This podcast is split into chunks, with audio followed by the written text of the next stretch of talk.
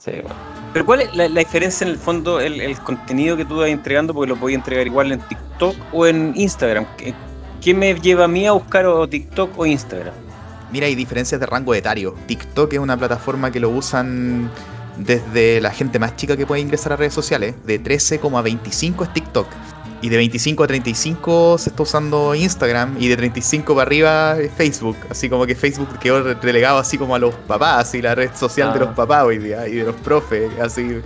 Ya, yo, yo, por ejemplo, estoy en Instagram y Facebook, pero y, y Twitter, pero en Twitter la gente se pelea mucho. Entonces, esa es la otra cuestión, el contenido es, es distinto. Y por ejemplo, en, en Instagram están los Reels hoy día, que es como el contenido que hay en TikTok, que son videos cortos, de máximo un minuto. Pero, Pero- pero- todo instantáneo, todo Claro, pero, rapidísimo. pero no es, no es, la gente no, no quiere, que es lo que me ha dicho hartas veces Rodrigo, que de repente uno trata de, o por lo menos nosotros como que usamos harto Instagram, pero, pero para entregar contenido. O sea, no para mostrar huevadas, ni bailando, ni nada de eso. Pues, eh, como el otro día te mandé, Juaco, cuando es como esos videos que empiezan, que miran para arriba, así como, No, preocúpate locura, de tu salud, No, qué locura. y cero contenido, entonces... Hoy día es- es- se- está muy, muy en boga esa cuestión del. y después. y es como. Oye, pero me lo podiste. Igual.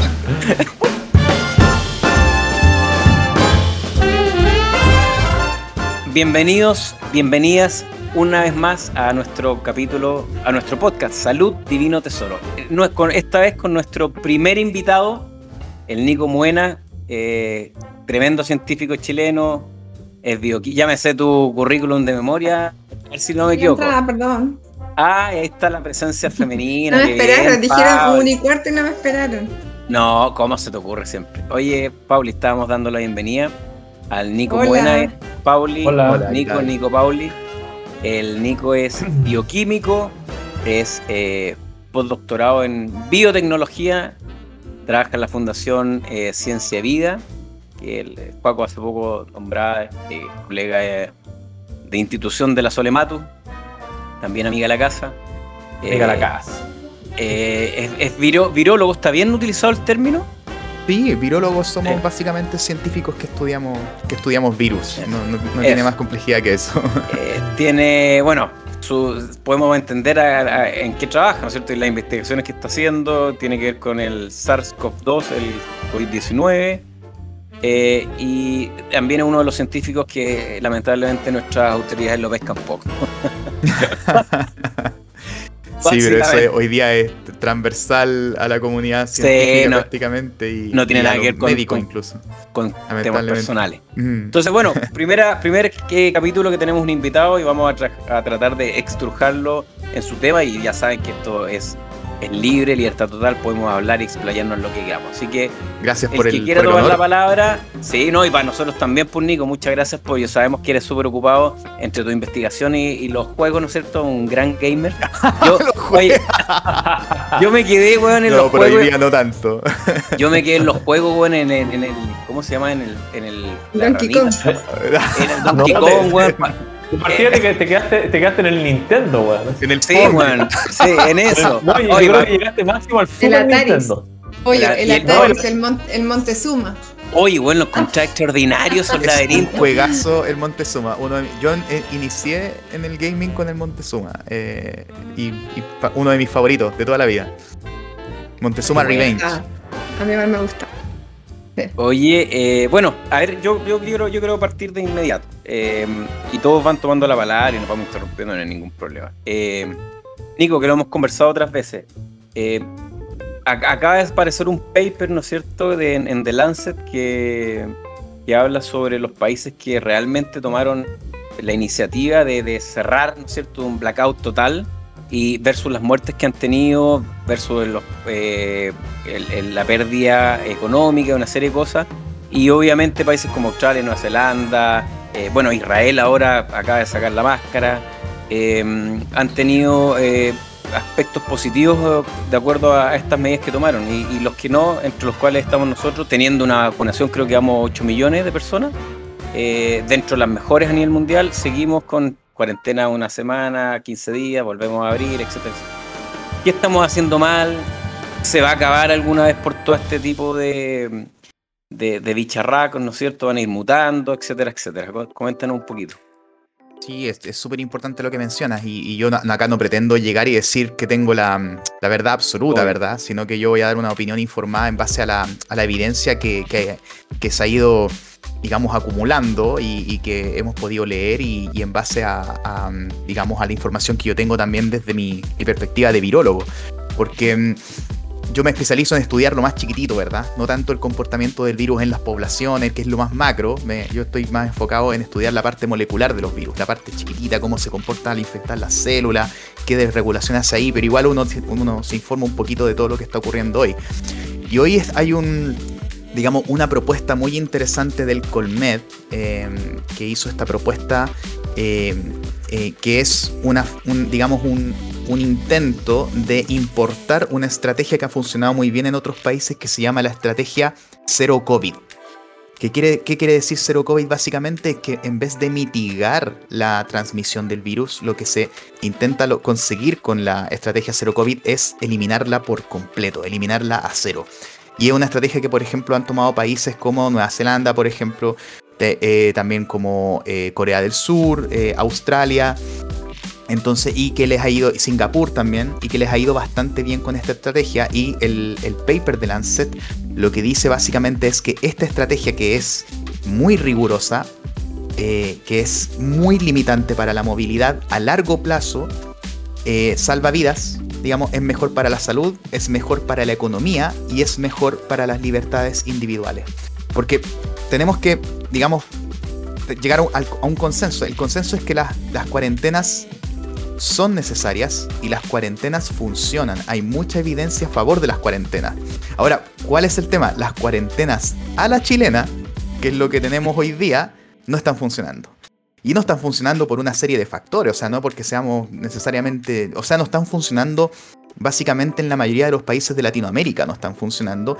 Y eso también eh, guarda relación con eh, pucha, la precariedad en la que vive mucha gente en Latinoamérica, sobre todo con el tema laboral, porque efe- efectivamente la gente no puede llegar y encerrarse durante semanas y semanas sin salir a trabajar. Mucha gente no tiene la opción de hacer teletrabajo y también hoy día mucha gente trabaja sin contrato. De hecho, nosotros los científicos trabajamos la mayoría sin contrato, como para que te hagan una idea. O sea, hay muchos profesionales en Chile trabajando a ver, incluso a ver sin contrato. explícate un poquito eso, ¿cómo, cómo, con boletas? sí, la, la mayoría de la mayoría de mm, digamos de los científicos en Chile trabajamos boleteando. Entonces, Mira. porque dependemos de proyectos. Entonces, básicamente lo que ocurre es que se acaban los proyectos y te quedaste sin pega. O tienes que postular a otro. Entonces, hay una precariedad laboral muy importante en Chile, incluso en el mundo profesional. O sea, hay una, una precariedad laboral generalizada. Tenemos, cre- creo que el porcentaje es como cerca del 40% de la gente hoy día trabaja sin contrato. Entonces, eso implica que quienes no, no pueden hacer teletrabajo eh, tienen que salir a ganarse el día a día. Entonces, ¿qué, qué, cuál es la propuesta de, la, de, de esta estrategia cero COVID? Es que, eh, y, de lo que está proponiendo hoy día el Colmed, es un cierre, digamos, absoluto eh, por tres semanas donde todos los servicios, digamos, se mantienen solamente lo más esencial. La gente se prepara antes, va a comprar, eh, digamos, todo lo necesario para poder encerrarse tres semanas y nos encerramos todos y que la movilidad se reduzca. Porque hoy día, lamentablemente, la movilidad no se ha reducido. Se ha reducido cerca de mm, hasta un 60% de la movilidad, pero con cuarentena total sigue habiendo un 60% de movilidad, del, normal de la movilidad, digamos, y, y la idea es que las cuarentenas lo reduzcan entre un 70 a un 80%. Y además, un estudio que se publicó, si no me equivoco, en Science, demostró que efectivamente hay diferencia en distintas comunas. Por ejemplo, no es lo mismo una cuarentena en Vitacura que una cuarentena en La Pintana. Es decir, en, Vitacura se reduce efectivamente la movilidad hasta un 40%, en cambio en La Pintana no se reduce más allá de un 60%. Y eso se traduce en que en Vitacura, por ejemplo, hay tres veces menos infección y tres veces menos mortalidad. Entonces es dramático y esto por supuesto que tiene que ver con una situación socioeconómica de las distintas comunas y a la imposibilidad de poder encerrarse por todo ese tiempo. Entonces, para que nosotros podamos importar esta estrategia cero COVID, hay que preparar a la gente, hay que poder entregarle recursos para que efectivamente se pueda encerrar, reducir la movilidad y en esos casos esto funcionaría. Entonces tenemos que tratar de apostar allá. Ahora, claro, eh, tiene una complejidad propia de nuestro contexto latinoamericano. Claro, claro. Más Chiquillos, fácil decirlo algún- que hacerlo de todas maneras. Sí, por supuesto. Bueno, ayer, ayer en la, en- eh, escuchaba una entrevista a la alcaldesa de La Pintana eh, que se refería precisamente a esto. Bueno, tocó varias cosas, pero, pero ahí hablaba de, de la incapacidad que tienen de, de quedarse encerrados. Ella hablaba de, similar a lo que tú nombraste, Nico, de las cuarentenas, que ellos tenían vecinos que vivían 11 personas en un departamento de 40 metros cuadrados. Entonces decía, imagínense cómo hacer una cuarentena en, en esas condiciones. Y, es, lo que yo conocí, pero la mayoría de la gente que vive acá está bajo esas condiciones. Entonces es súper complejo y efectivamente eh, la cuarentena a la chilena eh, no sirve. El, tema es que ya vamos para dos años y, y- y seguimos como tropezando con la misma piedra, ¿cierto? Sí, claro. que sí. estamos en, en una época súper compleja, entrando el invierno desde la parte de salud, el, el escenario, pero es- siempre es, es doble de complejo que el verano generalmente por todas las otras, en el fondo, enfermedades que andan dando vueltas, ¿cierto? Y nuestra salud basal es muy mala, así ese es el tema. Incluso aunque nos encerremos, el problema es de que los hábitos ahí muchas veces incluso empeoran y se abren las cuarentenas y la gente está con mayor ma- daño metabólico en el fondo y eso si es que eventualmente se enferman sí los hace más propensos además de, de complicaciones así que es un escenario bien difícil ¿no? yo creo que es súper complicado encontrar una fórmula que de otro país funcione si es que además nuestra salud como chilenos es muy difícil a esa misma población Eh, va mucho más allá de, de traer la estrategia que a otros le funcionaron en el fondo. ¿Tú, tú en la clínica has tenido algún, algún paciente que haya tenido ¿Sabes que he tenido algunos? Yo les voy preguntando a todos los pacientes. eh, en general, todos han tenido cuadros leves. También les pregunto sobre sus conocidos y todo. eh, eh, pero no he tenido muchas historias en que han habido complicaciones, la verdad. No, hay muchas hospitalizaciones. eh, entonces, se nota una gran diferencia, como decían también en, en la parte socioeconómica, de todas maneras, de que, de que en este lado, porque obviamente quienes pueden tener un tratamiento particular en- eh, con varias personas del equipo y todo, y que pueden comprar otro tipo de alimentos, qué sé yo, obviamente tienen otro nivel socioeconómico y, y la gran mayoría sí está haciendo teletrabajo, entonces no tienen esta complejidad de que lo hayan despedido o que se quedan sin trabajo. Entonces sí se ve esa diferencia que, que comentaba recién. Y, y bueno, y nosotros sí vamos como para el, además de que se vacunen, que se vacunen o no se vacunen, en el fondo tienen que mejorar su salud metabólica porque esa es la otra carta bajo la manga que los va a proteger también. Esa, esa es la sensación que yo tengo, Joaco, eh, no yo, nosotros, ¿no es cierto? Eh, es que por un lado, y también eh, hago el cuestionamiento al Nico, es que efectivamente estamos, ya, ¿qué vamos a hacer? ¿Cómo vamos a combatir el COVID-19? Eh, hay secuelas, hay síntomas, ¿qué está sucediendo? Pero como que no veo la carrera paralela, ¿no es cierto?, en que ya se sabe y hay evidencia científica en que mientras más co- comorbilidades, eh, parece ser que, te pega mucho más fuerte, ¿no es cierto? Eh, pero no veo esa, ese camino paralelo desde nuestras autoridades de decir, oye, somos la población más obesa, eh, tanto en jóvenes, adultos y en niños dentro de los países de la OCDE. Eh, bueno, preocupémonos, ocupémonos. A ver, bueno, hay que efectivamente parar el tema del contagio, pero bueno, paralelamente, ¿qué estamos haciendo con nuestra salud en general? Mira, el Nico mencionó algo que como que me quedo dando vueltas, ¿cierto? Que no, de hecho no había escuchado. Eh, tú puedes tener dos comunas, por ejemplo, tenéis Vitacura, tenéis La Pintana, pueden tener el mismo nivel de movilidad, ambas comunas, pero finalmente el riesgo de muerte es mayor en la comuna La Pintana, por ejemplo, versus Vitacura. Y eso pasará eh, fundamentalmente por lo que dice la Paulina también, por la salud metabólica de base que tienen las, las poblaciones, ¿cierto? Los grupos de personas en particular. Entonces ahí están todos los factores de riesgo. O sea, si nosotros comparamos, por ejemplo, el nivel de obesidad en Vitacura versus La Pintana, mucho mayor La Pintana que en Vitacura. Si comparamos, por ejemplo, no sé, po, verdes, el- no sé, lo- tan, simple como las áreas verdes en una en la otra. sí, porque eso es, geográfico, ¿cierto? Claro. Pero en términos metabólicos, eh, ya hay hartos datos interesantes que hablan, por ejemplo, de que eh, hay diferencias abismantes entre ambas comunas y podéis citarlo con otras, con otras comunas. El otro ejemplo, obesidad, hipertensión arterial, diabetes, insulina resistencia, eh, muchos factores de riesgo, ¿cierto? Que a la larga contribuyen a un incremento en el riesgo de mortalidad.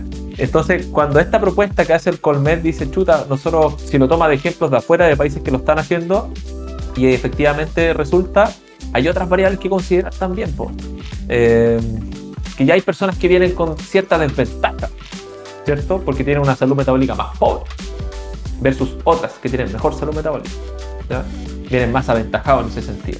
Entonces es como difícil, creo yo, o sea, reducir la movilidad a cero por tres semanas, pero también tenemos este otro escenario po, de la población que es complicado igual, pues la salud mental en Chile cada vez es peor, eh, se alimenta la población cada vez más mal, está la crisis económica. eh, No, sí, al, al final es una, es una bolsa gato. Sí, sí, eh, ¿Cómo, yo me hacer, cómo imagino- hacer, en otras palabras, y cómo hacer que todos estos elementos eh, en conjunto participen para poder eh, reducir el número de contagios y por lo tanto reducir el número de muertes por comple- eh, complejidad por COVID, por hospitalización por COVID? ¿Cómo hacerlo? Si ese, ese es el tema. Suecia, por ejemplo, eh, no tiene el tema de las cuarentenas. Suecia como que el gobierno sueco dijo, ya usted, ciudadano, educado, culto, tenemos esta pandemia y esto, Ahí está el tema, lo dijiste, Juaco. eh, hay, hay esto, entonces Dios, bueno, usted de manera autónoma actúen. Vamos a limitar, obviamente, algunas cuestiones en algunos lugares donde hay masividad, pero, pero Suecia creo que uno de los países que presenta menor mortalidad por cada millón de habitantes. Y a eso se suma otros países nórdicos, Noruega, Dinamarca. Entonces, si se estamos... ¿ah? No, el, el caso de Suecia es bien, es bien especial, digamos, porque en, en- en un comienzo hubo un momento en que efectivamente se, se les elevó la mortalidad muchísimo. Al principio, Pero sí, sí, sí, que, eh, hubo, hubo un, porque hubo, hubo casos como en hogares de, de la tercera edad, donde tenían, tenían muchos abuelitos y, y se disparó la mortalidad eh, en estos eh, hogares, en estas residencias, donde tenían a, a abuelitos y se les disparó la mortalidad durante un momento. Pero creo que también, digamos, los suecos podían apostar a esta estrategia, que fue altamente no recomendada por expertos de todo el mundo, digamos, la, la Fue estrategia súper criticada. Sí, la estrategia, digamos, de dejar que la gente se infecte eh, naturalmente para adquirir una inmunidad de grupo. Eh, de hecho, varios expertos se reunieron y, mm, y escribieron, digamos, un, un- un memo. El memo de Jon Snow lo pueden buscar. Eh, Jon Snow, digamos, en, en referencia al, al epidemiólogo, no al Jon Snow de, de Game of Thrones. Alguien pregunta. Eh, pero, Algo- algo digamos, algo sabe. Sí, el, el John. No, no, el mundo ñoño. eh. Ahí estamos remetidos. Pero es el Mm. tema que finalmente eh, ellos escriben este memo, dig- digamos, diciendo que eh, esta estrategia no, no- no es factible, sobre todo en lugares donde no hay una infraestructura eh, en salud eh, adecuada para poder resistir una presión tan grande en, en contagio. En, en el caso de Básicamente Suecia una- ¿no es cierto? Claro, tiene una infraestructura tremenda pa- para poder responder. O en Más países también robusta, como- claro. más robusta, como en Alemania, por ejemplo. Entonces, son lugares donde tienen, donde las ciudades, por ejemplo, tienen, es increíble, pero en Europa no, no está tan centralizado el tema como acá. Es decir, eh, tienen ciudades que son completamente eh, autónomas unas de otras, que no dependen, por ejemplo, de la capital y que tienen hospitales, tienen centros de investigación, tienen centros de salud de alta complejidad. Entonces, pueden responder, digamos, en todos los lugares y, ti- y tienen una mejor infraestructura. Pero claro, la gran pregunta, que, que justamente la que tú dices, Joaco, es cómo finalmente logramos importar esta estrategia acá y que sea y que, y que se, y que se pueda hacer. Porque, digamos, los países. ¿Qué pasa con, con los países que han logrado in- instaurar esta estrategia cero COVID que ha funcionado también? So- son países que, por supuesto, tienen eh, una me- mejor infraestructura en, salud. eh, eh, por supuesto que están, es- tienen un, un- un PIB, por supuesto, más, más elevado. Entonces son países desarrollados. Y. mm, entonces no es el mismo contexto. Eh, aparte también la circulación de variantes muchas veces no es la misma en estos lugares. Y además muchos de estos países, si por ejemplo consideramos Singapur, consideramos Corea, son países que tuvieron antes ya experiencia con otras epidemias. Y con otras epidemias importantes de, de otros coronavirus, como son el SARS, como son el MERS. O sea, digamos, en esto, esto golpeó muy fuerte en Singapur durante un momento, golpeó muy fuerte también en Corea. Se les murió gente y lo que hicieron ellos fue hacer una gran inversión y generar instituciones de respuesta rápida cuando esto ocurriera. Por ejemplo, si nosotros nos comparamos con países como Nueva Zelanda, ellos detectan un brote de alguna variante que les ingresa y, y la respuesta es pero así, es rapidísima. Se cierran las fronteras, se cierran los lugares, se va a cuarentena absoluta, completa, digamos, y, pero son en periodos cortos. Periodos cortos, porque un, cuarentenas de. O sea, yo vivo en Renca. Renca debe llevar más de 90 días en cuarentena. Llevamos más de tres meses seguidos, continuos en Mm. cuarentena. Entonces, nadie puede básicamente vivir tres meses en cuarentena. Es muy difícil sobrellevarlo. Es muy difícil de. El, el- el impact- el impacto en la salud mental es brutal. weón, es La todo- salud y sobre mental, todo- la salud Y, sobre todo lo que, lo que hablamos, de hecho lo hablamos, Nico, ¿te acuerdas cuando tú me decías, weón, yo me iba al laboratorio en bicicleta, volvía en bicicleta, me movía y ahora como estoy trabajando en una serie de proyectos que tengo que estar sentado al computador, weón, no me puedo mover, o sea, no, no puedo salir. Eh, eh, el- el- la- las franjas horarias, que también lo conversamos en algunos capítulos anteriores, eh, es distinto salir a caminar a las seis y media, weón, en Vitacura, eh, que salir a caminar a las seis y media, weón, en La Pintana o, o- o en el barrio mismo donde tú estás, Nico, eh, o en Conchalí, porque, weón, te pueden asaltar. weón. O sea, O sea, yo, dejé, yo dejé pedalear porque me asaltaron, me robaron la bicicleta. O sea, me, me quedé sin bicicleta y iba camino a mi trabajo y, y- y me robaron, digamos, porque tenía permiso para salir en cuarentena y no había gente transitando. Entonces est- estaba muy sola la ciclovía y, y me salieron al camino y, y me robaron todo. Entonces me quedé tirado camino al laboratorio, quedaron experimentos tirados, o sea, perdimos tiempo de investigación. Fue es heavy, entonces es, es precisamente eso. O sea, a un deportista de elite hace poco le robaron su bicicleta, a un deportista olímpico, a un ciclista olímpico, eh, campeón panamericano, y, y le robaron su bicicleta, que es su herramienta de trabajo, su herramienta de, de- de- con la que, con la que él, él practica deporte de manera profesional y se la robaron. Con la que representa al país, weón.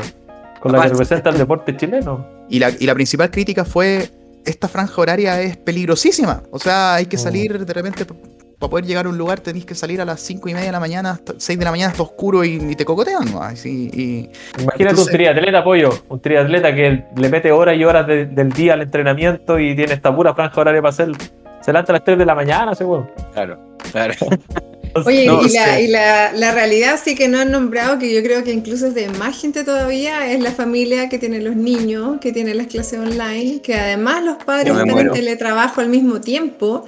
Y si alguno de ellos tuvo la suerte de poder costear una asesora de hogar que no puede ir porque está en cuarentena, esa yo creo que esa es la realidad de la gran mayoría. Lo que ustedes están comentando son cosas como que son nada, así como una cosquillita de malestar, como hoy no puedo ejercitar, estoy más sentado, pero oye, si estás sentado, hay más encima con todo eso que hacer todo el Mm. día.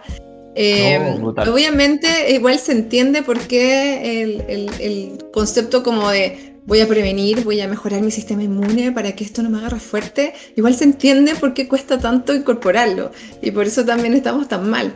Pero, pero por eso yo creo que las estrategias tienen que ir en que a nivel más masivo este mensaje de alarma de que, ok, eh, porque hay personas que aunque manden como un cierre total, ¿cómo van a sobrevivir? O sea, tendrían que darle todo el alimento que necesiten para esos días, ¿cierto? Completamente. Tendrían que entregarle todas las necesidades básicas.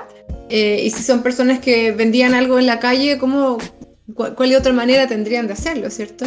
Hay un montón de cosas como eh, que tendrían que quedar demasiado preparadas, pero además yo creo que el mensaje masivo, así como muestran tantas cosas en la tele, la otra vez subí algo de las redes, ¿se acuerdan qué era? No me acuerdo, que era como, ay, era una pregunta como muy ridícula. Ah, era, ¿dónde va el tomate del completo? Así como, hablemos Ah, de eso. Para arriba o abajo de la palta. Y yo digo, Claro. pero ¿por qué ocupamos esos espacios para eso? Quizás mensajes Oh. como más power. Oye, Que- gran que- pregunta que- para el, universitario normal. Sí, sí, en todo caso, varios me respondieron por interno y me Al del respondieron barrio, cosas al del barrio República. ahí, Al del Claro. barrio República. Pero Bueno, hay- antes, que, antes que entraras tú, Pauli, justamente hablamos un par de minutos de eso eh, con el Nico, con el Juaco, de, de ¿De los cómo utilizar.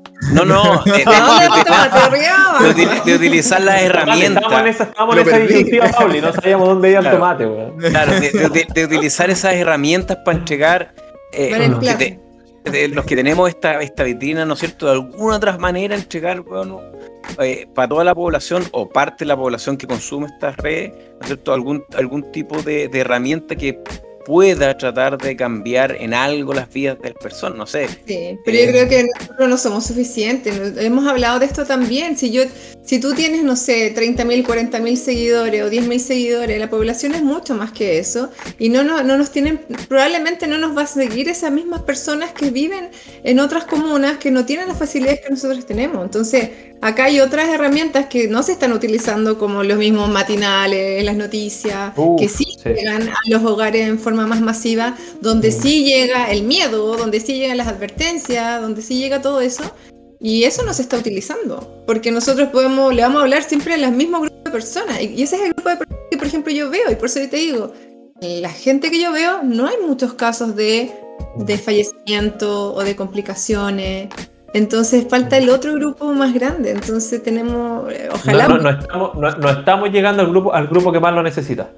No que está subiendo las cifras de todo lo negativo, claro. A, a- a ti, Nico, igual, bueno, te, te invitan siempre, o, o no sé si siempre, pero, pero más o menos seguido a televisión, entrevistas, la radio, o sea, de alguna otra forma igual. Un hay- famoso. Ah, Sí, el Nico, el Nico la lleva. No, pero Eh, y, a la, y la- y la- y a la fundación habla siempre. bonito, sí, habla bonito. Sí, y a la fundación siempre la están, siempre la sacan a colación y aparecen. eh, Siempre se me olvida el nombre, bueno, el, el maceta este Tomás Pérez Acle. de Sí, Tomás, claro. Tomás es que maneja toda la parte de cifras. Mm. Claro, él, él, él es, él, él está- él es biólogo, ¿no es cierto? Es bioestadista, Él es, si no me equivoco, es biólogo computacional. computacional, pero- eso. Sí, claro. sí. Pero, mm, pero claro, siempre yo creo que siempre va a ser es poco.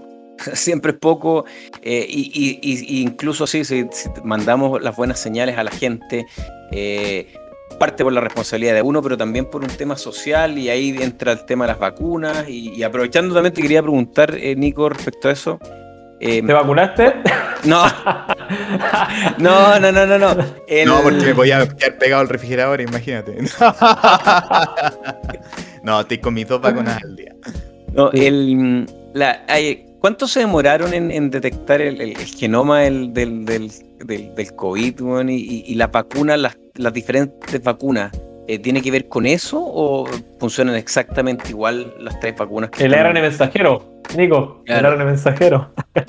No, eh, son, son, son tecnologías distintas las, la- la- las distintas vacunas que, por ejemplo, hoy- día las que están aprobadas en Chile, eh, que son la de Pfizer BioNTech, eh, la de eh, Oxford AstraZeneca, eh, y tenemos también la de CanSino, recientemente aprobada. La de Oxford AstraZeneca y la de CanSino funcionan con la misma tecnología, son, son muy parecidas. Y eh, bueno, la de Pfizer BioNTech es ARN mensajero y la Sinovac, que es la que más, digamos, eh, em, la que más se ha aplicado hoy día en Chile, está basada en la tecnología más clásica, más antigua, eh, más típica, que, que es la tecnología de virus inactivado. Em, entonces son, son, al menos tenemos en Chile tres tecnologías distintas. Y, de hecho hay otra tecnología más que se está aprobando hoy día, que es la de Novavax, pero no se está aprobando en Chile, se está aprobando recién, eh, el, FDA, digamos, va, está, mm, está evaluándolo porque publicaron sus ensayos en, fase 3, que está basado en proteína recombinante, es decir, se, se- se, um, fabrica la pieza del virus en el laboratorio y eso es lo que se usa como, como vacuna. ¿Cuál es la ventaja que tienen estas otras tecnologías que, que la gente piensa que, que está- mucha gente me ha dicho, oye, están experimentando con nosotros, Claro. eh, somos conejillos de India? Y la verdad es que no es así. O sea, la, la tecnología de, de- de vacunas de vectores adenovirales, ya se habían aprobado vacunas antes de- en esta tecnología. Eh, se habían aprobado en China, por ejemplo, ya se habían aprobado para otros usos. Eh, o sea, perdón, no, no partieron de cero, para que la No, gente entienda. No, esto la- no, partió de cero. La tecnología de vectores adenovirales partió investigándose en los años 80 y la tecnología de ARN mensajero partió investigándose a fines de los 80, comienzos de los 90. Entonces, la de vectores adenovirales, por ejemplo, la de Janssen, la de eh, Oxford AstraZeneca y la de CanSino, y también la de los rusos, la, la Sputnik 5, eh, todas estas vacunas eh, están basadas en una tecnología que lleva más de 40 años de investigación. Y por otro lado, la de ARN mensajero son parecidas. lo, que hacen estas tecnologías es usar información genética para que nuestro propio cuerpo fabrique piezas del virus y así el sistema inmune las reconozca. La tecnología de ARN mensajero es una tecnología que lleva más de 10 años en ensayos clínicos, evaluándose sobre todo para eh, cáncer, vacunas contra el cáncer, y lleva más de 30 años de desarrollo. Entonces es un montón de tiempo y ya se había evaluado eh, para otras también enfermedades infecciosas, pero hoy día esta aprobación de emergencia que se le dio hoy día a las vacunas de Pfizer BioNTech y a la de Moderna también, va a permitir avanzar, no todo es malo, digamos, en la pandemia, va a permitir avanzar en las vacunas que hoy día se están haciendo, por ejemplo, para eh, algunos tratamientos de cáncer eh, y para otras vacunas relacionadas con esta tecnología que es poderosísima. O sea, lo que se puede hacer con ARN mensajero de aquí al futuro eh, es muchísimo. Entonces, por un, por un lado, ese, ese mensaje esperanzador de que no todo es malo de aquí en adelante. O sea, vamos a tener que lidiar y arrastrar, por supuesto, saliendo de esta pandemia, cuando podamos salir con varios problemas de salud postergados. Que se han tenido que postergar por que el, sistema de salud está colapsado. y de salud mental, de salud metabólica, como ustedes dicen, de un montón de problemas de salud que se postergaron. Em, y yo creo que esto nos va a marcar como sociedad. O sea, yo creo que tenemos que asumir hoy que ya no vamos a volver a la normalidad de antes. O sea, vamos a volver a una normalidad, pero va a ser otra normalidad, no va a ser la normalidad. Y con esto no quiero decir que no quiero decir que vamos a tener que seguir usando mascarilla eternamente o que vamos a, estar conviviendo con este nivel de hospitalización y este nivel de, de muertes todos los días, sino que cuando podamos salir de esto, que hay, países que, como tú bien dijiste, Pollo, en, Israel, por ejemplo, ya se están la gente sacando la mascarilla en espacios abiertos. Entonces vamos a ir gradualmente, cuando esto, esto vaya pasando, vamos a ir eliminando las mascarillas, vamos a hacer reuniones de, más gente y todo. Pero van a haber cosas que no van a volver a ser las mismas. Y a lo mejor algunas de esas cosas para mejor. Por ejemplo, la, digitalización obligada por la que tuvimos que pasar ahora, que significó un estrés tremendo, sobre todo para los profes, para los alumnos. Eh, va a cambiar, y para la gente que hace teletrabajo, va a llegar a cambiar muchas cosas en el futuro. Por ejemplo, imagínate lo que van a hacer las reuniones de apoderados ahora. Los apoderados probablemente ya no van a tener que ir presencialmente a la escuela. Llevar el, llevar, llevar el quequito, llevar el, quequito a la reunión. Claro, todo eso. Entonces, van a haber muchas cosas que hoy el juguito, la bebida de la reunión de comida inflamatoria Que, que, se van a poder hacer digitalmente. O sea, va a haber gente que a lo mejor no va a volver a trabajar presencialmente y va a volver sola, solamente va a hacer teletrabajo. Entonces, yo creo que esto va a permitir no solamente acelerar tecnología en la parte biomédica, en la parte científica, que va a avanzar muchísimo, sino que también eh, va a permitir avanzar en, en todo lo que es tecnología de la información. Y yo creo que eso va a ser como la parte positiva que vamos a poder sacar de esto. Y, yo, creo también, perdón, yo, yo, creo también eh, que, que, efectivamente vamos a tener que, eh, se va a tener que destapar, mirándonos nuestro ombligo, ¿no es cierto?, en nuestro país, eh, el tema de, de, las comorbilidades y relacionadas a las enfermedades metabólicas, que yo creo que efectivamente la, todos vamos a tener que poner más hincapié en eso, sobre todo las autoridades, y lo que ya se está hablando y lo hemos tocado otras veces, el tema... Eh, de la buena nutrición, el buen acceso a los nutrientes, ¿no es cierto? Quizás como un derecho humano, derecho constitucional y, o sea, efectivamente, porque no podemos seguir con estos índices de, obesidad y enfermedades relacionadas, ¿no es cierto?, a problemas metabólicos. Perdona, Juaco. Nico, yo te quería hacer una pregunta. ¿Cuál? Porque para que la gente lo entienda también, la que no, esa gente que, pucha, que manda malos mensajes también, como que los antivacunas, ¿cierto? Que dicen, no, las vacunas es mala, no está bien aprobada, aceleraron mucho el proceso y todo. Dos preguntas. La primera, el nivel de rigurosidad que se requiere, el nivel de ensayo, la cantidad de tiempo destinado para poder finalmente aprobar una determinada vacuna, cuánto es, cuánto toma generalmente. Y lo segundo, si este, entre comillas, como aceleramiento de la venta de la vacuna que está a disposición de la gente, finalmente todos los países, tiene efectos secundarios importantes en la salud de las personas. Si eso a la larga nosotros podemos futurizarlo, o sea, podemos decir ¿sabes? que aquí a cinco años, no, esto va a acelerar, o sea, que no, no va a pasar nada. No sé si voy a yo con eso. Sí, súper importante esa pregunta em, y un poco terminando de responder porque se, quedó, se quedó una pregunta eh, pendiente del, del, pollo también, que la puedo aprovechar de responder ahora. Las vacunas normalmente tardan un tiempo entre, entre la investigación previa, todo lo que es el desarrollo, y después el pasar por las fases clínicas 1, 2 y 3, eh, toman un tiempo de aproximadamente 10 años, es lo que tardan normalmente. La vacuna, una de las vacunas que tenía el récord era una vacuna contra el ébola que fue desarrollada como en conjunto con, y, con el apoyo de la Organización Mundial de la Salud y tenía uno de los récords que era como 5 años entre el desarrollo y la aprobación. Y ese era como el récord de, para una vacuna antes de que pasara esto. Entonces, ¿Por qué se tardó tan poco? Y esa es una de las preguntas que hay. Se demoró tan poco que es una cuestión experimental. Y primero lo, que hablamos antes, había un desarrollo detrás eh, em, muy avanzado, tanto de investigación en vacunas como también de investigación de los propios coronavirus. Porque cabe decir, y es súper importante decir esto, que los coronavirus son una familia, una familia de, más de 50 virus que infectan desde, desde patos, pollos, digamos, aves, eh, incluso algunas, algunos mamíferos acuáticos, ah, infectan una gama de distintos animales y los conocemos desde los años 30. Y los coronavirus no son infectan, solo murciélagos, no son los puros murciélagos. No, infectan una serie de animales y, de hecho, por ejemplo, el, SARS eh, del, que, afectó a Asia entre 2002 a 2003, em, digamos, el, La ruta que siguió para llegar a los humanos fue de murciélago a unos eh, felinos, que son los gatos civeta, y desde estos felinos al humano. En cambio, el MERS, que afectó Medio Oriente entre 2012 a 2013, saltó también desde murciélago a un intermediario que en este caso fueron los camellos. Entonces, te das cuenta, los, coronavirus infectan varios tipos de, animales y receptores distintos, incluyendo los humanos. Y los que infectan humanos nosotros los conocemos desde los años 70. Entonces, hemos estudiado antes a los coronavirus ya. Y los coronavirus epidémicos desde el 2002, el, SARS, el MERS, que, fueron eh, coronavirus muy similares a lo que estamos viviendo hoy día, eh, pero con mucha menor gente que afectó. Eh, pero desde ese momento se estaba estudiando estos virus, cómo funcionaban, cómo, cómo hacían para infectar las células, cómo entraban. Entonces, el 2017 se publicó un estudio súper bueno, súper interesante, que básicamente lo que, lo que contaban era que los investigadores habían descubierto cómo poder tomar esta proteína spike, esta proteína de superficie, la llave, y poder estabilizarla. Entonces ellos decían en el, en el, artículo, esto podría servir en el futuro para alguna potencial vacuna, si es que nos llega a afectar en el futuro quizás otro coronavirus de nuevo, porque lo habían hecho con el MERS.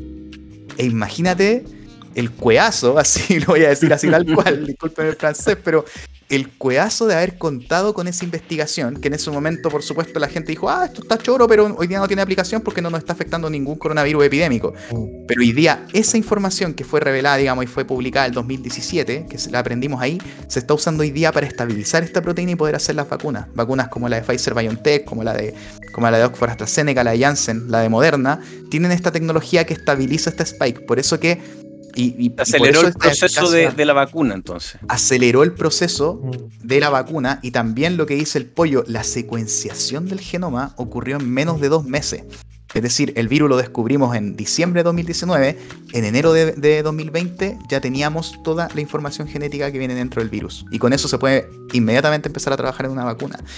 Y eso también no tiene precedente en la historia. O sea, contar con toda la información genética de un patógeno en un tiempo tan corto y, de, que esté disponible para todo el mundo, para todos los que quieran trabajar con esa información genética. O sea, yo mismo antes de conectarme a este, a este mm, eh, digamos, eh, al podcast, eh, estaba analizando secuencias, porque se publican y son públicas. Todos las podemos usar y las podemos analizar y podemos trabajar en torno a ellas. Entonces, eso permitió que a dos meses de descubrir este virus ya habían laboratorios trabajando en hacer la vacuna. Entonces, posteriormente, lo otro que ayudó es que parte de lo que cuestan los ensayos clínicos es conseguir un número suficiente de, de, pacientes y de voluntarios para poder hacer los ensayos clínicos. En un contexto de pandemia, eso no ocurre. Digamos, se, hicieron ensayos clínicos en fase 3 con 60.000 pacientes, que es algo que para otros medicamentos eh, no ocurre. Se trabaja con miles de pacientes, pero no con 60.000 pacientes. O sea, eh, es tremendo. Entonces, para la gente que dice que esto es experimental, que somos eh, conejillos de India, decirles que en este caso incluso han sido más rigurosos, han trabajado con un número más alto de pacientes y, y esto no acaba en fase 3. En fase 4 se hace la farmacovigilancia. Entonces, se sigue analizando cómo se comportan las vacunas en los pacientes una vez que se están aplicando ya en el, digamos, se está aplicando a los pacientes de una forma más masiva y se sigue recopilando datos antecedentes, porque por ejemplo, una reacción adversa como son los trombos en, en la vacuna de AstraZeneca es tan poco frecuente, son cuatro casos por cada millón de personas vacunadas que no se detectó en la fase clínica en, fase clínica 3, sino que se detectó en fase 4, en lo que es la farmacovigilancia. Entonces es súper importante que la gente entienda esto. Son, son, todas las vacunas tienen reacciones adversas, y ahí termino, termino de responderte la pregunta. Todas tienen. Pero son reacciones adversas súper comunes. las más frecuentes son, por ejemplo, dolor en el brazo, en el sitio de la inyección, dolor de cabeza, fiebre, decaimiento, fatiga, eh, no más allá que eso. Y dolor en el brazo que puede persistir hasta 2-3 días. Y en el caso de los trombos de la vacuna AstraZeneca, 4 casos es el, promedio más o menos por cada millón de individuos vacunados. Es decir, tiene una frecuencia bajísima e incluso hay otros medicamentos, incluyendo los anticonceptivos, por ejemplo, que tienen una frecuencia de trombos más alta que esa. Entonces, si nosotros evaluamos... Qué, interesante eso, tomando lo que dijo la Paulina antes, eh, eh, en nuestra cultura de matinal, lo que tú explicaste en 3-4 minutos, pucha que sería interesante que se, que, se paseara eh, ese párrafo, ¿no es cierto?, por todos los matinales y el acceso a toda la gente, ¿no es cierto?, que que consume estos espacios, porque nadie tiene idea, o sea, todos se toman de, esos, de ese porcentaje mínimo de los trombos, todos se toman de que la vacuna se partió en menos de un año y ya no estaban vacunando todos. Nadie sabe realmente el contexto que hay detrás. Qué importante sería este mensaje, Nico, eh, que Ah, se, ah. Se viralizara, ¿no es cierto? El, eh, que la gente entienda eh, en forma didáctica, fácil, weón, como tú lo, lo acabas de entregar, de que hay harta investigación, de que no se le ocurrió a Juanito ni a Pedrito, weón, esta vacuna, ni que están experimentando con nosotros. Pero bueno, eh, No, para es eso que lo- estamos. lo- los espacios. eh, Por eso a mí, a mí me gustan los podcasts. Yo soy fanático de los podcasts. Escucho mucho podcast de, de un montón de. de- es que, el- el- digamos, para mí una de las ventajas del podcast es que uno se puede extender, puede conversar eh, con más tiempo. Y si la conversación está buena, uno se extiende nomás y no hay limitantes de. Más, más allá del tiempo que, que- tienen las personas que están en el podcast. Entonces. eh, porque la verdad es que, claro, tú dices, bueno, al, al Nico igual lo invitan de repente a, a estar en la tele, en la radio, eh, pero es, el tiempo siempre es acotado. Sí, pues, hoy, día en la mañana me invitaron a hablar en, en el, en el Mega Noticias de la mañana, 10, 10 para las 7 de la mañana, así que ahora estoy muerto sueño, porque me levanté muy temprano para poder estar listo. Pero fueron 10 minutos. Y en 10 minutos había que condensar el tema, el tema del momento, que es Claro. la combinación de las vacunas eh, AstraZeneca con Pfizer BioNTech. Y en esos 10 minutos tenéis que condensar todo, si no, no, no resulta nomás, o no te dan el tiempo o te cortan. Y en las cuñas pasa lo mismo. A mí, mi- mi- mis amigos siempre me molestan porque una de mis primeras apariciones en la tele, yo les dije, hoy voy a salir para que lo vean y me comenten qué tal les pareció. Entonces me preguntaban como los mecanismos de, de, por ejemplo, de inactivación del virus, cómo el virus se puede inactivar eh, y recomendaciones para evitar el contagio. Estábamos hablando del comienzo de la pandemia el año pasado. Entonces yo mencioné los mecanismos de inactivación del etanol, cómo funciona, cómo funciona el cloro, eh, por qué hay que usar mascarilla. Una serie de explicaciones de por qué esos métodos funcionaban y cómo un poco inactivaban el virus, explicándolo en palabras simples. Y mm, ya, entonces me senté a verlo, a ver cómo había salido, cómo lo habían editado. Y, y en la nota salía yo diciendo, lávense las manos. Pum, listo. No te creo, mira, Yo- po, le dije, Mira, pero po, puta, weón. Lo de lávense las manos se lo, se lo puede decir cualquier persona. No, Yo le estoy explicando cosas de, de la virología, de la parte molecular, de cómo. Pucha, y, cortaron eso y eso fue lo que quedó. Y yo ahí de- tenéis los, los- los editores y los, y los periodistas que son poco científicos. De hecho, no hay, pues, bueno, es, es- es- es escaso. Bueno, bueno ustedes. Oye, yo, tres- yo, yo, Ah, perdón, yo Pablo. tengo algunos comentarios y dudas que tienen que ver con lo que yo más escucho en la consulta, Nico, que por el tema, por ejemplo, de las vacunas. Uno de ellos es, es un poco la confusión de lo que se está buscando realmente con, con las vacunas y la extrañeza de muchas personas al seguir escuchando que las personas se siguen enfermando, de que siguen falleciendo, ¿cierto? Eh, cuando ya tienen ambas dosis puestas y cuando ya han pasado dos semanas tras la, última inyección. Y, y también mucho que esto que se está comentando sobre eh, la diferencia entre el riesgo relativo y el riesgo absoluto. Entonces eh, hay personas que muestran ambos números y la diferencia tan grande que tiene. Entonces eh, es donde también se cuestiona mucho el tema de, las vacunas. Si nos pudieses como aclarar eso sería bien entretenido.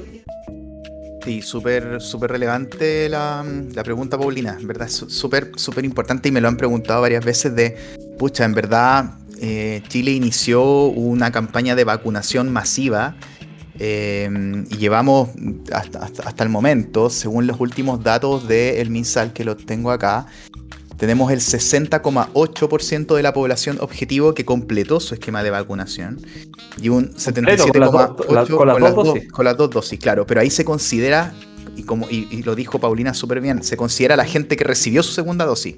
Pero tenemos que pensar que esto no, el- el- la, la vacuna no protege de un día para otro. No es que te coloque la segunda dosis, listo. No. Sino que tiene que pasar un tiempo para que esa segunda dosis también genere un efecto en el sistema inmune. Entonces se suele considerar que son dos semanas tras ese momento.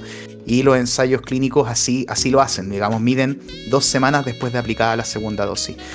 Eh, entonces, claro, para que en verdad esas personas estén realmente inmunizadas, eh, hay que esperar además dos semanas más. Entonces, ese 60,8 es un poquito engañoso, debería ser un poquito más bajo. Entonces, contamos probablemente con un poco más de un 50% de la población objetivo inmunizada hoy. Es decir, que tiene su esquema de vacunación completo y además han pasado dos semanas. ¿Y por qué entonces seguimos teniendo tantos contagios? Seguimos teniendo un porcentaje, digamos, una positividad de los PCR tan alta. Todavía estamos ahí en las dos cifras, o sea, 9,8 o 10% de los PCR que se hacen del total, 10% siguen siendo positivos. ¿Y por qué, lo más importante de todo, seguimos teniendo tantas hospitalizaciones? Siendo que ya nos estamos acercando un 50% de la población objetivo vacunada. Entonces, siempre hay que pensar, por supuesto, que no hay una sola explicación a esto. Y hay así como la explicación de por qué esto está ocurriendo, sino que esto es multifactorial. Hay muchos factores que acá juegan, digamos, eh, eh, en, este, en este contexto que estamos viviendo. El, primero es el más lógico, no tenemos a toda la población eh, vacunada, es decir, todavía no llegamos a, lo que se llama esa inmunidad de rebaño. ¿Qué, ¿Qué quiere decir esto? Que hay tanta gente vacunada que básicamente que se encuentren dos personas susceptibles es muy raro, porque alrededor de las personas susceptibles hay puras personas vacunadas. Entonces el virus no puede ir saltando, saltando, saltando indefinidamente porque se encuentra con barreras, se encuentra, es como un cortafuego se encuentra con gente vacunada alrededor, entonces el virus no logra saltar a estas personas y no logra seguir infectando. Esa es la idea, a eso queremos llegar, a eso estamos apostando, a la inmunidad de rebaño, pero mediante vacunas, no mediante infección natural, porque la infección natural se nos dispara la mortalidad, se nos colapsa el sistema de salud, entonces las vacunas nos permiten alcanzar esa inmunidad de rebaño sin que haya enfermedad. Y, Sin embargo, todavía. y esa, es la responsabilidad que tenemos cada uno de nosotros, ¿no es cierto?, como parte de esta sociedad. mi decisión le afecta al de al lado y así sucesivamente. Súper importante porque es, es una responsabilidad social también. Es decir, yo no solamente me estoy protegiendo a mí cuando me estoy vacunando, sino que estoy protegiendo a otras personas que ya no se decían vacunar, que es el peor de los casos, que no, no hagan porque, digamos, eh, eh, eh Mira, con los antivacunas me voy a meter después porque yo los separo en dos grupos, digamos. Hay gente que tiene, hay gente que tiene dudas. Sí, hay gente que tiene dudas que son razonables y hay otras personas que, que digamos, no tienen duda o, no dudas, sino que. Ver la cuchara y sí, y, el, y el tema de la cuchara, por ejemplo, que son cosas completamente irracionales. Pero ese es el tema, que cuando yo me vacuno puedo proteger, por ejemplo, a niños hoy día menores de 12 años que no pueden vacunarse porque todavía la vacuna no está aprobada para ellos. Por ejemplo, enfermos crónicos que tampoco no pueden vacunarse, o personas que tienen un sistema inmune que sobre reacciona, personas alérgicas. Entonces yo también los protejo a ellos si yo me vacuno. Entonces, es parte de. Es, una decisión solidaria, es una decisión em, que conlleva responsabilidad social y, es una decisión que, va acorde a vivir en sociedad. Es decir, yo también me estoy preocupando del, de al lado. Entonces, a mí por lo menos me, me produce una, ¿cómo podría decir? Una disonancia cognitiva la gente que dice, pucha, yo voy a Plaza Dignidad a protestar por mis derechos, por los de los demás, pero no me voy a vacunar porque se me pegan las cucharas. No, po, no, po. O sea, sé coherente, sé coherente. O sea, si a ti te preocupa el bienestar social, te preocupa el tema social, te preocupa que la sociedad avance en su conjunto, vacúnate. Eso es lo lógico. Porque vacunando te estás protegiendo también a otras personas, no solamente a ti. Entonces, eso a mí me parece, me parece muy ilógico cuando veo, veo esa, esa, un poco esa discordancia yo creo que tiene que ver con hoy día, lamentablemente, que hay mucha, hay mucha desconfianza con la autoridad. Y en esa desconfianza la autoridad, digamos, por, ya sea por razones de casos de corrupción, por el estallido social, por una serie de cosas que han ocurrido, se está extendiendo a la ciencia. Y eso yo lo encuentro tremendamente negativo. Porque sin la ciencia no, no, podemos seguir, no podemos seguir avanzando. Nico, antes, de que siga, yo tengo una duda eh, que también es algo que, que, me han preguntado varias personas, que tiene que ver con que al estar vacunado, la transmisión del virus, inicialmente se decía que no se podía decir que disminuía, que en el fondo al principio era como las hospitalizaciones, ¿cierto? Las muertes, los ingresos a UCI, eso sí se pueden objetivar mucho más claramente. Y si es que han habido cambios con respecto a eso, en el fondo ahora ya sí, sí se puede decir que la transmisión disminuye y si y si es así, esto es porque el sistema inmune logra como evitar que haya un aumento de la carga viral, por ende ya no es tan transmisible, o, cómo ocurre en el fondo esa situación eh, que, con la que tú explicas de que si yo me vacuno en el fondo ayuda al de al lado, que mucha gente también tiene muchas dudas con respecto a eso, porque muchos dicen ya, ok, eh, tengo un sistema inmune fuerte, yo me vacuno, quizás no me iba a hospitalizar, ahora me vacuné, de seguro no me voy a hospitalizar, ¿cómo estoy realmente ayudando al de al lado con eso? Sería súper bueno que le explicaras porque esa es una duda súper, súper frecuente. Justo como, como tú lo dijiste, digamos, las vacunas ayudan a controlar la carga viral. Es decir, que una vacuna evite completamente la infección es difícil, porque básicamente si el virus ingresa y no se encuentra inmediatamente con células del sistema inmune, no se encuentra con los anticuerpos, puede llegar a una célula susceptible y empezar a infectar. Y empezar a infectar, a replicar, a replicar. Pero basta que el sistema inmune lo, lo cache, digamos, lo vea y lo recuerde, que eso es lo importante que hacen las vacunas, para reaccionar rápidamente. Entonces, Finalmente, ahí está la diferencia. La persona que está vacunada, la persona que está inmunizada o la persona que tuvo una infección previa puede infectarse, puede volver a infectarse, ya han habido casos, pero el sistema inmune reacciona tan rápidamente que el virus no alcanza a generar tantas copias de sí mismo. Entonces, como no alcanza a generar tantas copias, nosotros no lo vamos a estar expeliendo, digamos, exhalando constantemente para infectar a otros. Es súper difícil estudiar cómo las vacunas impactan en la transmisión, básicamente porque tenemos que además medir eh, no solamente medir a aquellos pacientes que se infectan sintomáticamente, sino que también tenemos que considerar a aquellos que se infectan asintomáticamente. Mm. Y medir eso es re difícil. La única forma de hacerlo básicamente es con un PCR. Porque tenemos una población no menor de gente que se infecta y no presenta síntomas. Es cerca de un 40% del total de la gente que se infecta. Entonces, tenemos evidencia ahora sí, pero todavía es limitada. Y tenemos evidencia, por ejemplo, de las vacunas de ARN mensajero, de la de Pfizer BioNTech y de la de Moderna. Y este estudio es bien choro y es bien impactante porque ellos encontraron que con solo una dosis, digamos, y estudiaron solo una dosis porque son resultados que todavía no están completos, es decir, van a, están investigando todavía qué pasa con dos dosis, pero solo con una dosis la transmisión dentro de las casas, es decir, lo que hicieron fue seguir a pacientes que se infectaron y se fueron a la casa, y estaban las demás personas vacunadas con vacunas de ARN mensajero, en estos casos se redujo la transmisión en un 50%, solo con una dosis. Y estamos hablando de transmisión en general, tanto después se le hacía PCR a toda la gente de las casas, independiente si tenían o no tenían síntomas, y se veía si tenían o no tenían el virus.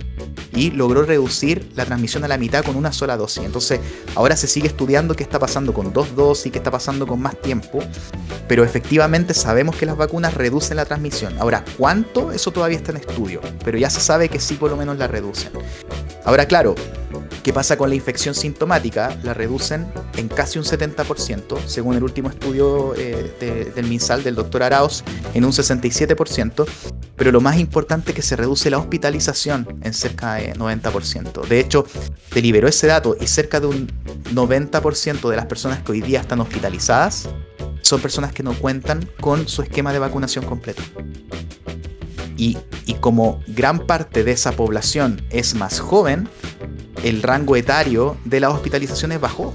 Si ustedes se dan cuenta, o sea, ya, ya no tenemos a tantos adultos mayores y tenemos gente más joven. Y entre esa gente joven que está hospitalizada, y esto es súper importante porque ustedes lo están mencionando constantemente, hay muchas personas con obesidad. La obesidad es uno de, de las comorbilidades, eh, digamos, y factores de riesgo más importantes para la COVID-19.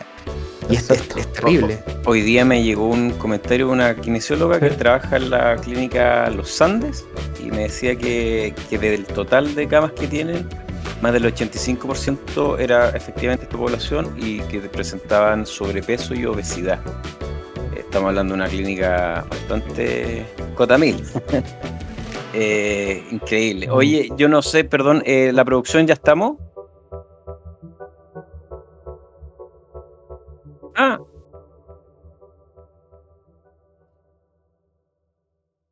¿Cómo están de Oye, yo, pucha, yo lamentablemente está súper interesante la conversación, pero estoy a, cortas de entrar a una clase. Ya. Eh, Oye, Nico, tremendamente interesante el cuento. Yo creo que esto da para dos o tres podcasts pollito, weón. O sea, podemos hacer si, otro. Si el artista aquí. Podemos centrarnos en el tema del riesgo de mortalidad, weón. Con una vacuna, con dos vacunas y según grupo etario, porque se ha reducido, pero. Y lo otro interesante que nos tocamos es el tema de, de, la, de las secuelas, si es que son secuelas o son síntomas que podría. Bueno, Nico, si tú se puede, eh, podemos usar de tu tiempo, veamos la próxima semana. Otro día podemos hablar de la, de la COVID larga. Creo que es súper interesante. Pero lo que yo quería, para cerrar la idea, porque no la alcancé a cerrar, de por qué seguimos teniendo tantos casos y tantas hospitalizaciones una está el tema de que falta gente que se vacune.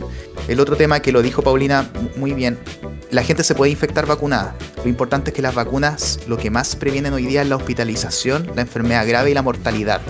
Entonces pueden haber casos, digamos, de PCR positivo de personas vacunadas, pero no se agravan la mayoría de ellos. El 90% de ellos no se agrava. también, aparte de esto, tenemos circulación de variantes hoy día. Y eso es tremendamente importante. Tenemos una circulación de una variante que la OMS esta semana la definió como variante de interés, que es la variante C37, que ahora se llama Lambda. Y es una variante la, con la que está en Perú. Sí. Claro, la que está en Perú y en Chile, o sea, es como chileno-peruana, que también la han llamado variante andina. Y sabemos muy poquito todavía de esta variante. Entonces, muy importante, puede estar afectando también la, digamos, la vacunación. Es decir, sabemos hoy día que las vacunas previenen enfermedad grave incluso para las variantes, pero sí estas variantes a veces pueden reinfectar. Entonces también es importante eso y también lo otro importante, por supuesto, es la, lo llamada, la OMS lo llamó fatiga pandémica, que es que la gente ya está tan chata, tan choreada que se empiezan a relajar las medidas de prevención y eso puede hacer también que, por supuesto, aumenten la infección. Entonces todo esto por supuesto, todos estos factores se juntan y hacen que estemos viviendo esta situación tan compleja hoy día. Pero las vacunas sabemos que son efectivas, sobre todo para poder evitar que la gente se hospitalice, y por eso es tremendamente importante transmitir este mensaje. Y también para la COVID larga, que podemos hablarlo en otro momento, como previene la enfermedad sintomática, también previene, previene estos síntomas de largo plazo que pueden eh, extenderse hasta por meses después, incluso síntomas neurológicos, también se previenen por la vacuna y en algunos casos personas que presentan estos síntomas dicen que se han recuperado después de recibir una vacuna. Entonces, tremendamente importante, hay que ir a vacunarse y, y, como les digo, estas son vacunas probadas, evaluadas, son seguras y son efectivas. Así que ese es el, el- el mensaje. Fantástico invitado el día de hoy. Nico, te vamos a cobrar la palabra para la próxima semana. Eh, Pauli, gracias y qué rico verte porque la semana pasada no descansaste. Ajá, Sí, estuvo, sí, estuvo ausente la Paula. Oye, Nico, bueno, gracias nuevamente. Siempre que hemos requerido Tremendo, tu, Nico. tu ayuda, tú estás ahí a la radio, en los Instagram, ahora el podcast y vamos a tratar de hacer otro más. Te pasaste. No, yo encantado. Gracias, Nico. encantado. Sí, muy buena info. Preparen, Tremendo, Nico. Oye, voy, a preparar un invitación a la universidad de trabajo, weón. Si ustedes Hombre. quieren preguntarme un tema específico, me avisan nomás con tiempo y lo preparamos y, y podemos conversarlo, porque esto da para. pff, Sí, da para un montón. Ya, ya sé cómo que- se va a llamar ese webinar. La importancia de vacunarse. Así lo vamos a poner. No, no a los imanes y a las cucharas. Oye, salud, Basta, divino tesoro. Chao, gracias a todos, gracias a ustedes, tremendo. gracias por Gracias, producción. Gracias. Pollo. Gracias, Cuídense vacúnense. Felicidades.